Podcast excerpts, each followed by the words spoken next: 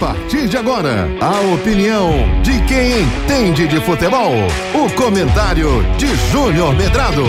O comentarista que não tem medo da verdade. Júnior Medrado. Olá, olá, muito bom dia.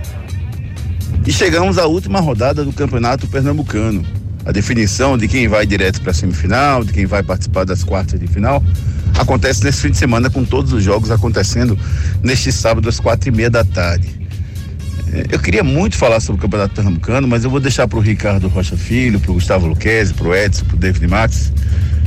E vou insistir na tecla em relação ao, ao ataque né, que aconteceu contra o ônibus de Fortaleza é, na noite da quarta-feira na saída da Arena de Pernambuco. Eu acho que, embora seja um assunto, entre aspas, chato de se tocar, ele é necessário. É importante que esteja em nossas mentes e que não passe batido como tem passado os últimos casos de agressão no Brasil. Virou normal, né? Você, os ônibus receberem pedradas e se não machucar ninguém, tá tudo bem, ninguém nem comenta, não vira nem notícia.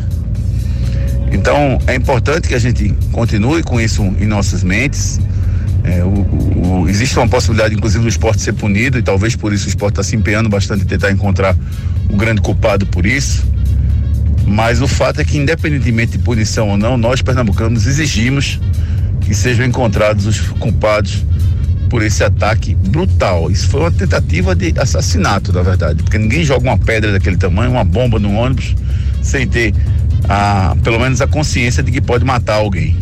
Será que só teremos resultados de expressivos quando a gente tiver uma, uma morte de algum jogador de futebol? Então temos que ter punição, sem dúvida nenhuma. A gente torce para que as autoridades consigam fazer isso. Para falar de futebol, do fim de semana esportivo e as últimas notícias dos clubes pernambucanos, vem aí o Torcida Redes, primeira edição, sobre o comando do Gustavo Luquezzi. Você ouviu o comentário de Júnior Medrado, o comentarista que não tem medo da verdade.